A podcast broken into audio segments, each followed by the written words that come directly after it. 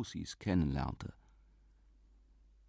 In der ersten Viertelstunde ihrer Bekanntschaft sprach der Dr. Trebitsch unermüdlich, und sein blonder, langer, in sanften, dunkelnden, an den Rändern gelichteten Strähnen herabfließender Bart bewegte sich vor den Augen Theodors in regelmäßigem Auf und Ab und störte die Aufmerksamkeit des Zuhörers. Leise plätscherten die Worte des Blondbärtigen, eines und das andere blieb eine Weile in Theodor haften und verwehte wieder. Noch nie war er einem Vollbart so nahe gewesen.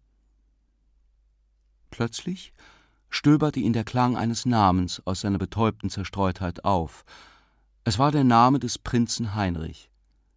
Und mit dem Instinkt eines Mannes, der zufällig einem Prunkstück aus einer verschütteten Vergangenheit begegnet und es mit rettend hastiger Gebärde an die Brust reißt, rief Theodor Ich war Leutnant im Regiment seiner Hoheit des Prinzen Heinrich.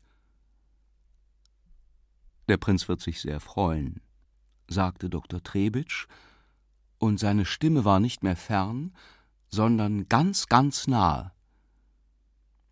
Der Stolz füllte wie etwas Körperliches Theodors Brustkorb, und sein gestärktes Hemd wölbte sich. Sie fuhren im Auto ins Casino, und Theodor saß im Wagen, nicht wie vor einer Woche, als er mit Frau Efrussi fuhr. Nicht mehr fühlte er, gedrückt und dünn, die Ecke zwischen Seitenwand und Rückenpolster, er breitete sich aus. Sein Körper fühlte durch Paletot, Rock, Weste die sanfte, kühle Nachgiebigkeit des Leders. Die Füße lehnte er gegen den vorderen Sitz. Die Zigarre erfüllte das Coupé mit dem satten Duft einer überflüssigen Behaglichkeit.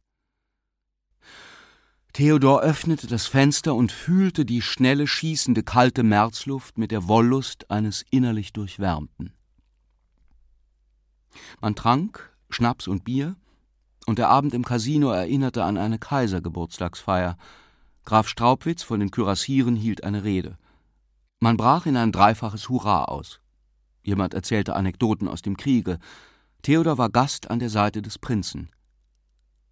Nicht einen Moment verlor er seine Hoheit aus den Augen. Er ignorierte seine Nachbarn zur anderen Seite.